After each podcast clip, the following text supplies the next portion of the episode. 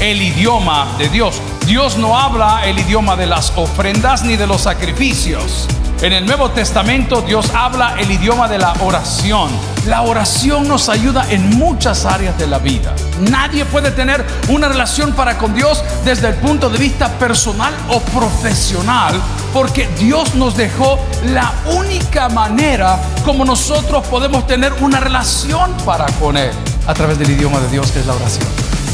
Bienvenidos al podcast de Toby Jr. Nuestra confianza en Dios comienza cuando establecemos una comunión constante con Él. Continúa con nosotros y escucha el idioma de Dios. Primera carta de Juan, al final de la Biblia, en su capítulo 5, váyase a Apocalipsis y regrese a la primera carta de Juan, capítulo 5, versículo 14, la palabra nos habla de algo importante. Y dice, y esta es la confianza que tenemos en Él.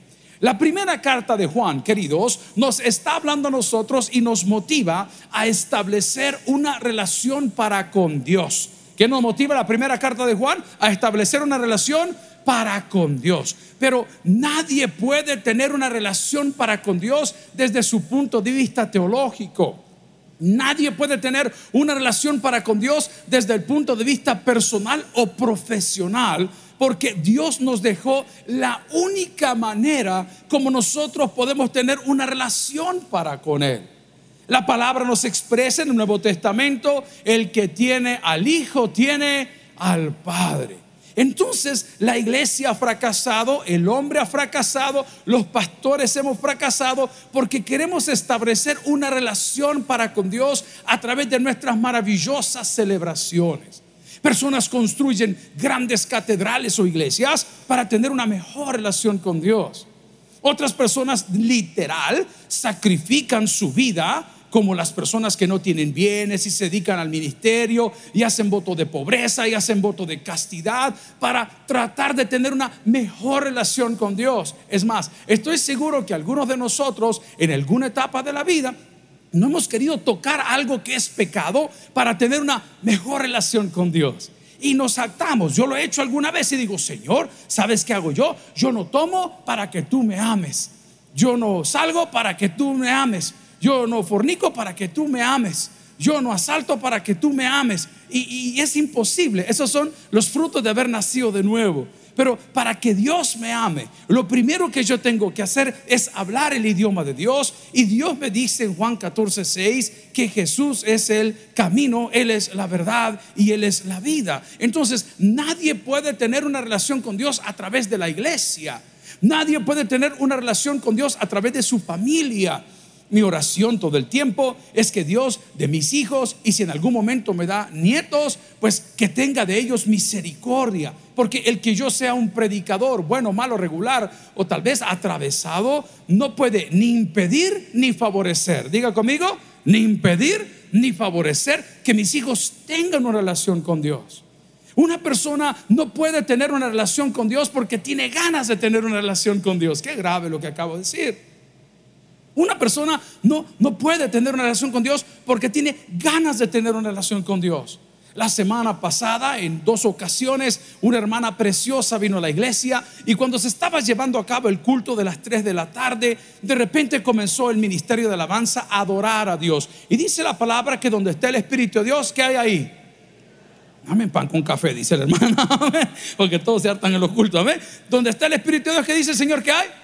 Y de repente la hermanita comenzó a decir groserías y comenzó a hablar con voces bien raras y comenzó y se comenzó a incomodar. Entonces uno de los pastores que está en este rollo de, de, los exorcismos y de la oración y de la intercesión, Dios los bendiga, él y un equipo, inmediatamente tomaron a la hermana, pero usted veía con la violencia que esa mujer se movía era terrible, era una escena un poco gráfica y lograron sacarla en el sector de atrás y allá por donde estaba eh, la oficina de mi pastor general, sacaron la cruz de madera, no mentira, mucho crepúsculo, hemos visto y estaban orando por la señora y la señora profería groserías. Entonces el pastor nuestro le decía, la sangre de Cristo tiene poder. ¿Cuántos saben que la sangre de Cristo tiene poder? Gloria a Dios. Y, en esa lucha, pero le decía, repite conmigo, la sangre de Cristo tiene poder. Repita, como cuando se lo cuento, la piel se me pone de gallina. La mujer no lo podía decir, no podía hacerlo.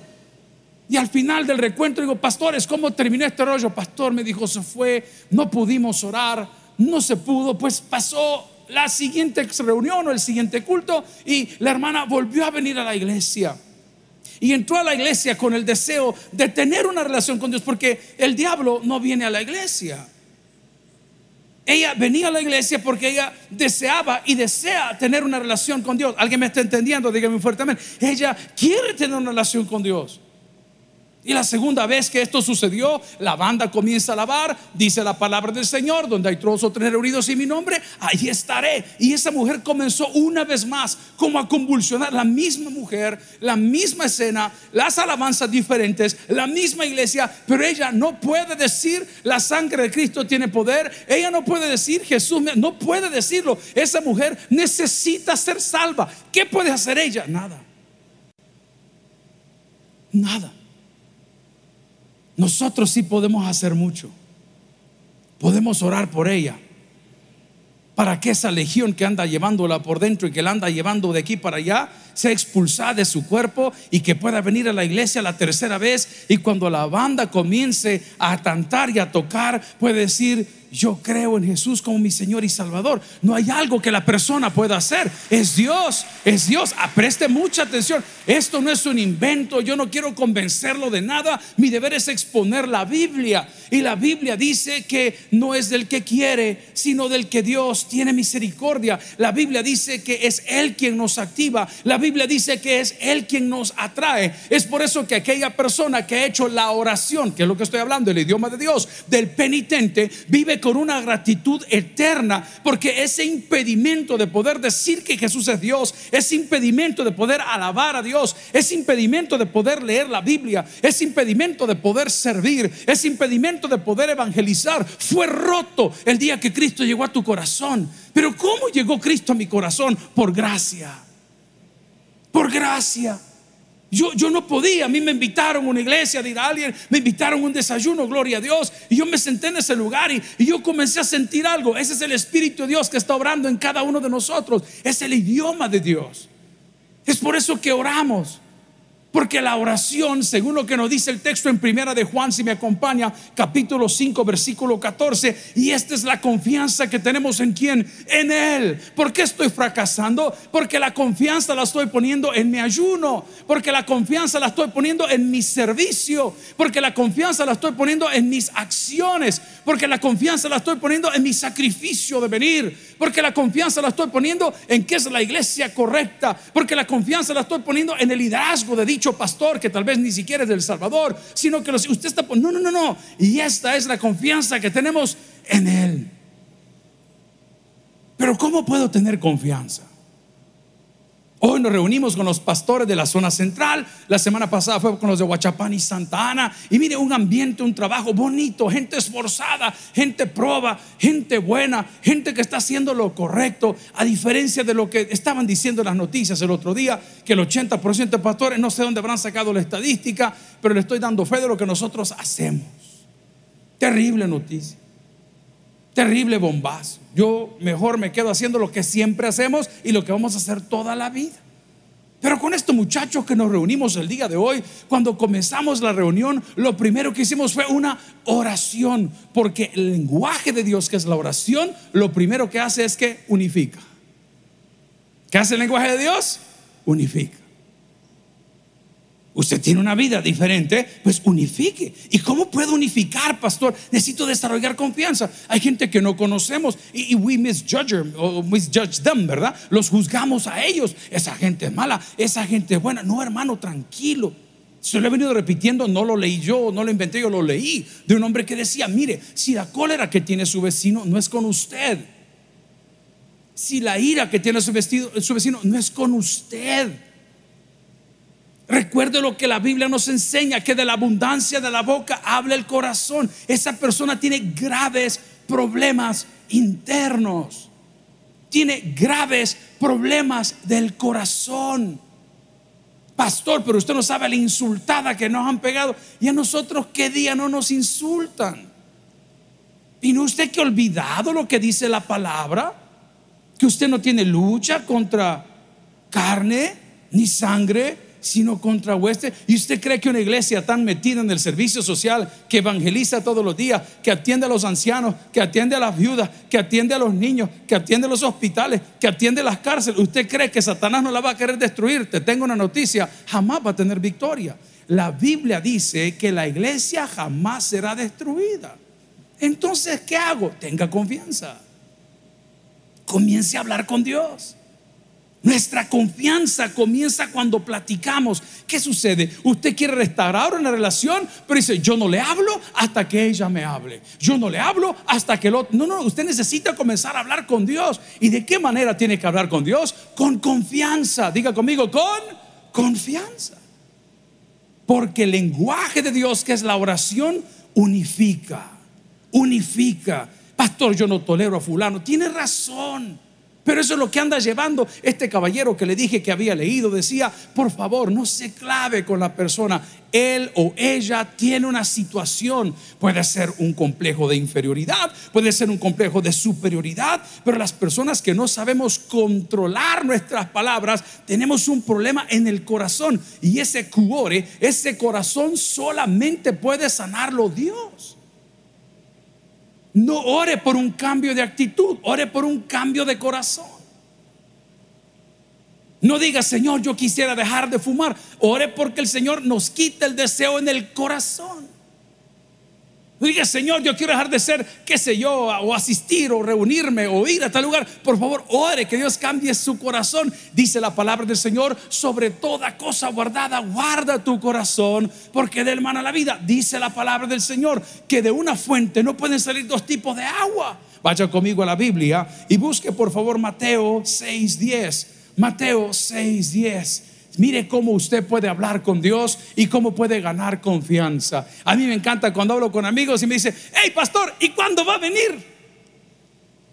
Eso significa que somos amigos, somos importantes, somos deseados, somos... Ahí estamos con Juancito a través del, del chat. Y dice, pastor, fue de sorpresa, le caí de sorpresa a mi mujer para ver si a mí es infiel. Algo así fue. y me vine para Cojutepec y Juancito, en serio, se vino de Maryland. Qué bueno, pastor, que esté con nosotros. ¿Y por qué podemos hablar así? Porque tenemos confianza. Hoy en la reunión de líderes, a saber a qué están acostumbrados ellos, ¿verdad? A mis compañeros, hermanos, este, si quieren hablar conmigo, este es mi número de teléfono. ¿Y quién lo contesta? Y no te estoy diciendo que es mi número de teléfono, pues. No, pues sí, pero ¿quién lo contesta? Y no te estoy diciendo que este es mi número, pues. Va, y este es mi correo. ¿Y ese quién se lo ve? Y no te estoy diciendo que es mi correo, pues. Por favor, les decía a mis hermanos, tengámonos confianza.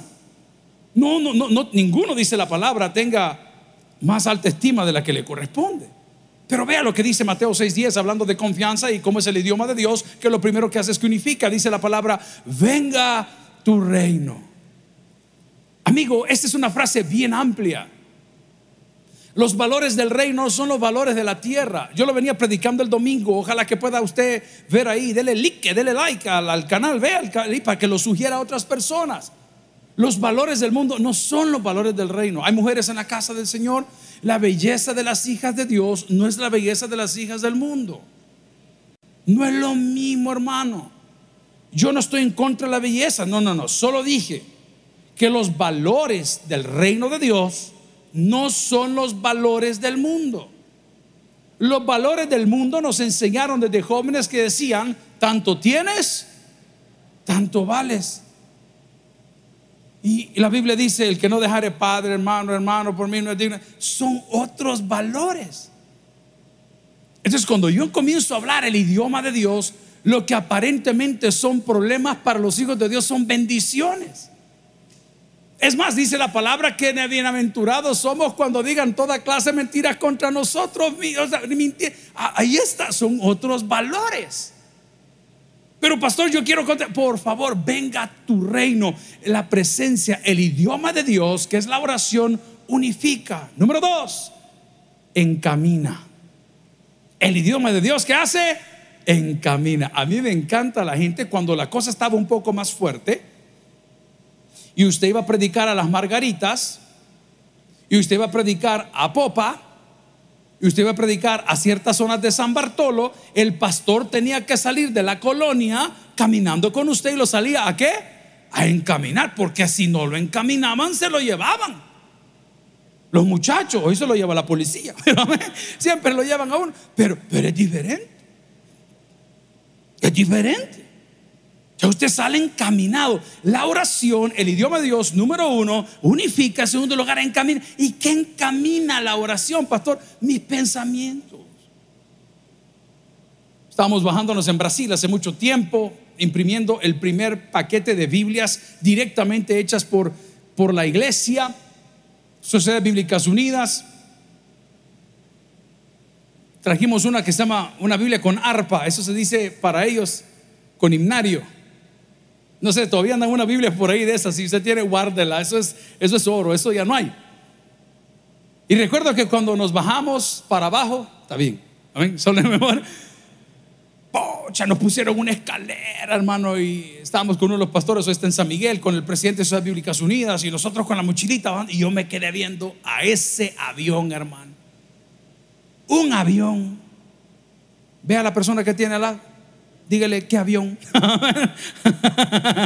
¿Ah? Un avión, uy. Y oiga, oiga las oraciones mías, vea, las oraciones de un seminarista inexperto, inmaduro, carnal, pecador, XYZ. Gay si no, hermanos. no, pero, y recuerdo yo que veo el gran avión y le digo, Señor, danos un avión. Los hermanos andan perdidos, ayúdenles ahí, por favor danos un avión de estos para ir a predicar. Y el Señor respondió desde el cielo, pasmado, para eso tenés buses. Porque pedimos unas cosas. ¿Hay mujeres en la casa del Señor? ¿Cuántas están orando por un buen hombre? No hay, hermano. ¿Para qué va a seguir orando si no hay? Señor, mándame lo que haya. Ah, lo que haya quedado, mandame, Señor, aunque sea así, pues usted ve el ripio, ¿va? Padre, yo te pido un buen hombre, pero es que Dios no le ha contestado porque no hay justo ni a uno. Esto es, eh, ¿does make sense? ¿Entiende o no? Mándame un buen hombre. Defíname un buen hombre. Tal vez un buen hombre para usted es lo físico, tal vez un buen hombre para usted es un proveedor, tal vez un buen hombre para usted eh, es un mandilón, no lo sé. ¿Qué es un buen hombre para usted? No lo sé. Pero la oración no solamente unifica, sino que nos encamina. Nos encamina.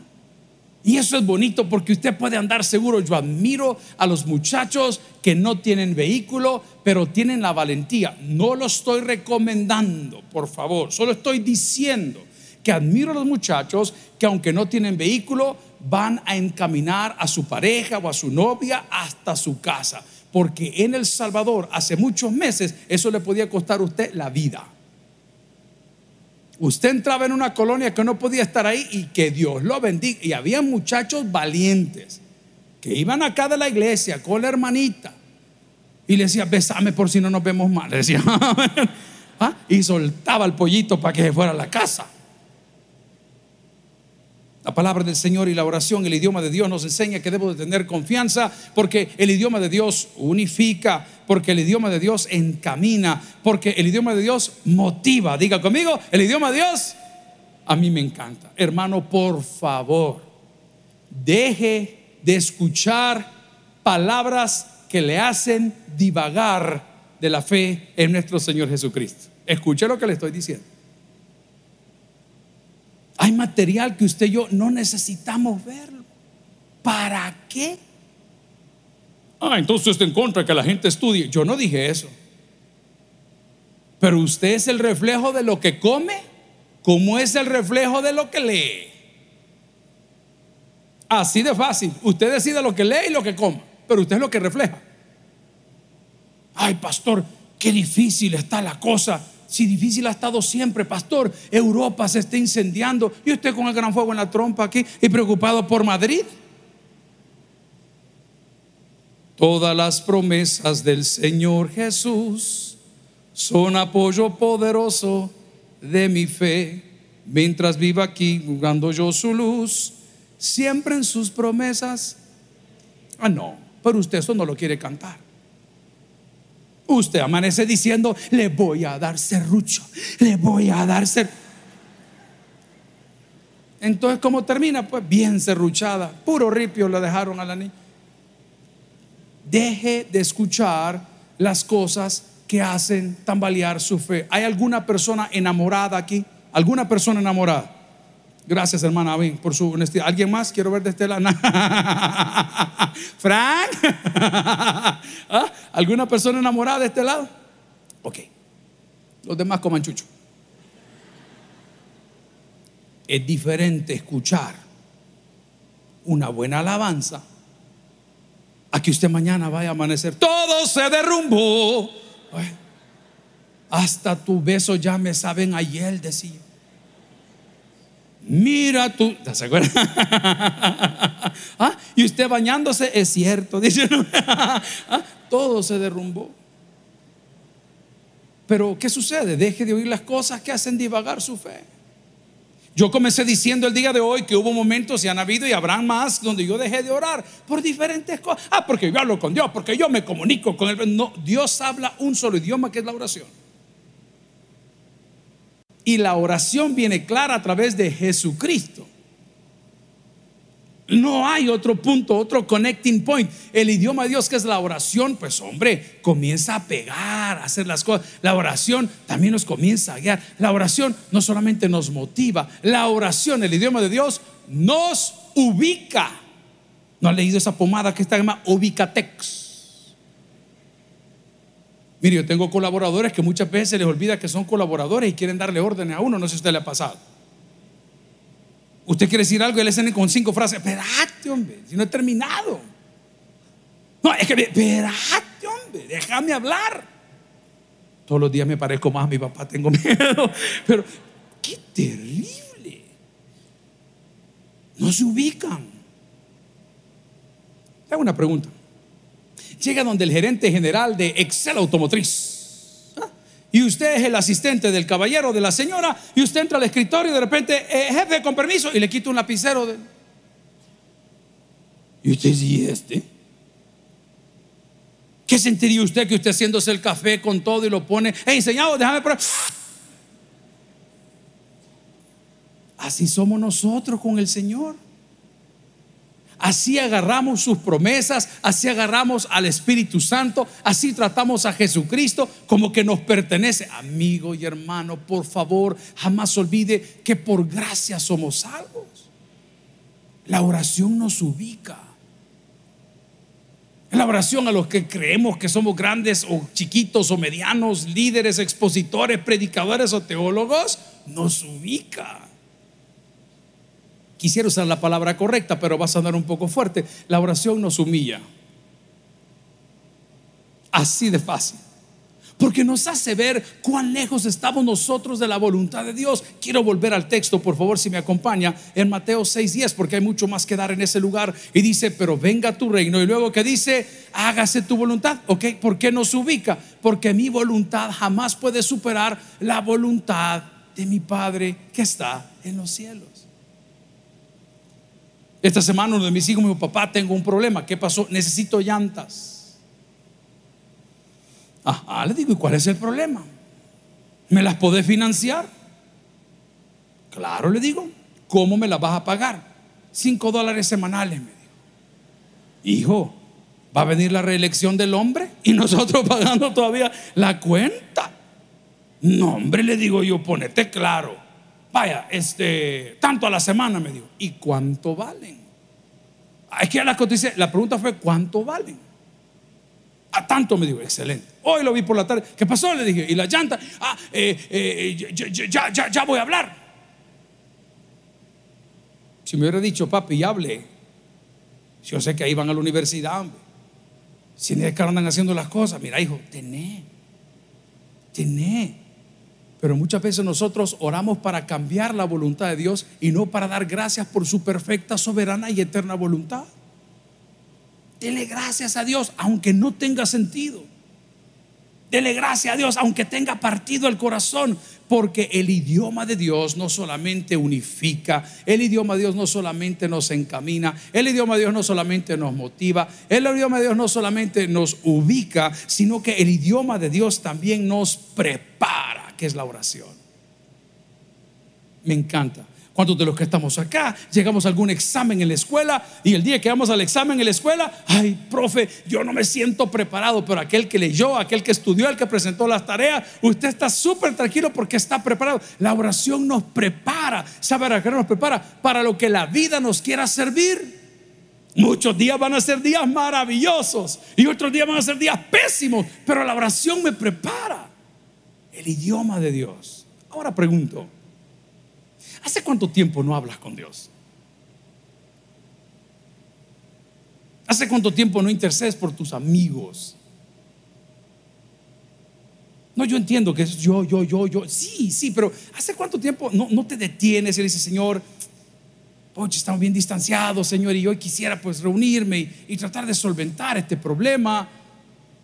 Y quiero pedirte en la oración que me prepares para que el día me dé mañana. ¿Significa esto que no va a venir la prueba? La prueba viene, pero usted va a estar preparado. ¿Cómo va a estar usted?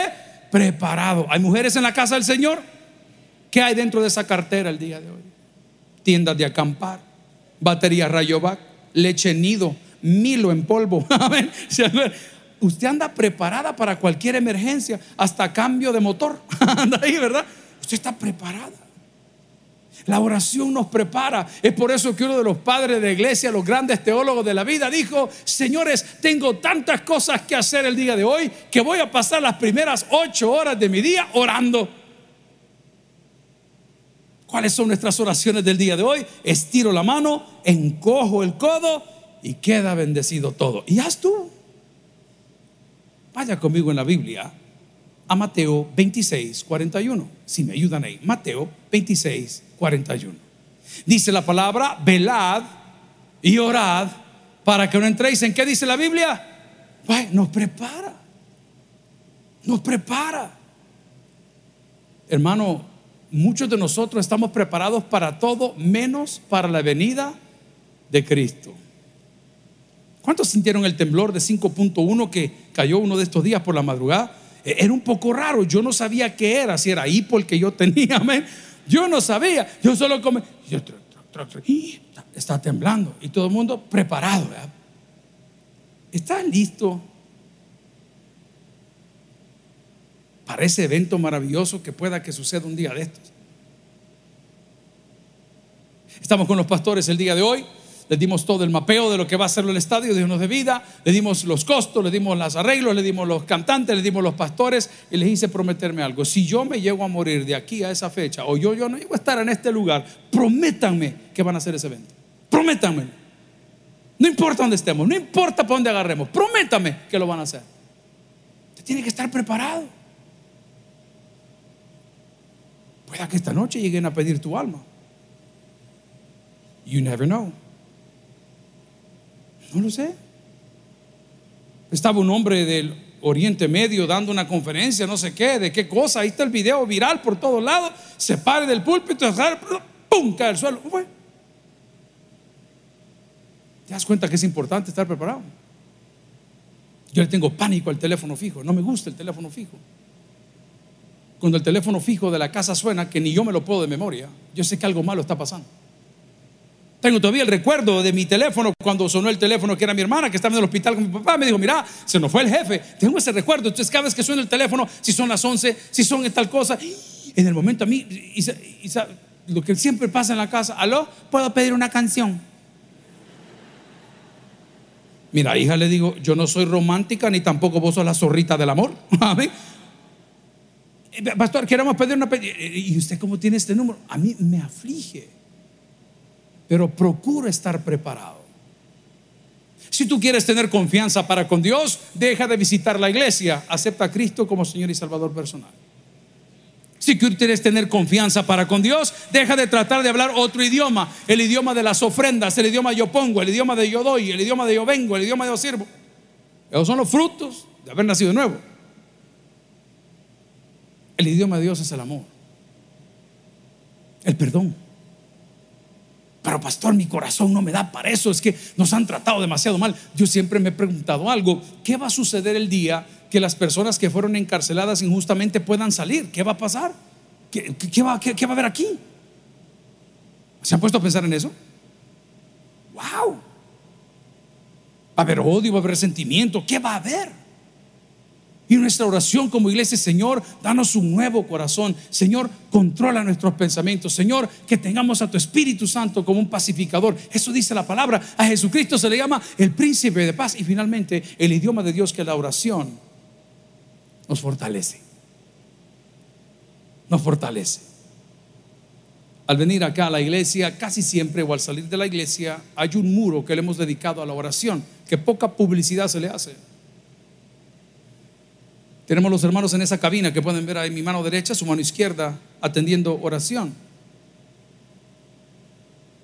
Tenemos cadena de oración en la madrugada, tenemos cadena de oración en la mañana, tenemos cadena de oración al mediodía. Y la gente pregunta, ¿y para qué tienen tanta cadena de oración? Porque es el idioma de Dios. Y cuando uno termina de escuchar la cadena de oración, siempre sale fortalecido. Uno creía que le estaba yendo mal, uno creía que las cosas estaban mal y de repente aparece un testimonio de una hermana que le había pasado esto y el otro hermano le había pasado lo otro, pero de una manera milagrosa. El Señor respondió, amigo y hermano, la, la oración, que es el idioma de Dios, fortalece. Me faltan como cuatro más, pero voy con la última. El idioma de Dios sana. Sana. El día que usted tenga la capacidad de orar, por otra persona que le ha ofendido, que le ha quedado mal. Esta semana yo sé que si los que me han seguido por algunos años, les he contado que por un tiempo yo traté de jugar de empresario y me fue re mal y mi papá me decía, mira, o estás en una cosa o estás en la otra, pero no, yo quería hacer lo que yo quería y me fue re mal. Y de repente les conté que el socio que yo tenía un día me dijo, venite para la empresa, la moví por cuestiones de renta, no sé qué, venite a tal lugar y me fui al final de Redondel Ferrer a buscar dónde estaba y ahí no había nadie. Entonces le volví, mira viejo, le digo, estoy en el lugar, aquí no hay nadie, nadie me abre, no existe la oficina. Él ya estaba en Estados Unidos con toda la inversión que habíamos hecho. Y otro buen amigo esta semana me dice, pastor, me dijo, Aquí está su pisto, mire, y me mandó una foto de mi amigo que está en Estados Unidos. Bien hermoso estaba, ojalá le dio un ataque cardíaco. Pero cuando lo vi, no sé. Solo dije, bueno, Señor, ojalá que le esté yendo bien en su vida familiar y en su vida financiera. Todavía está indocumentado, pero Señor, bendecilo. Y dije yo, ah, chirrión, ese no soy yo. Yo le hubiera llamado a la migra. En tal lugar hay un hombre que no tiene papel. Pero de repente usted comienza a ver que la oración sana. Y aquellas cosas que nos eran molestas por mucho tiempo, ya no nos molestan. Solo me imagino qué habrá sentido Jesús caminando hacia la cruz del Calvario y la gente se burlaba y él tropezaba y la gente le gritaba cosas. Si lo veo como humano, qué duro. Pero si lo veo como el Cordero de Dios, ese hombre subió a la cruz con una paz en el corazón. Y todavía cuando los dos malhechores estaban con ellos y el otro le había punzado un lado acá y le hizo no sé qué, ¿saben qué dijo? Ustedes se recuerdan que dijo, Padre, perdónalos. Porque no saben lo que hacen. ¿Cómo llegó ahí? ¿Cómo llegó a ese punto tan hermoso que nos puede dar lecciones tremendas hoy? A través del idioma de Dios que es la oración.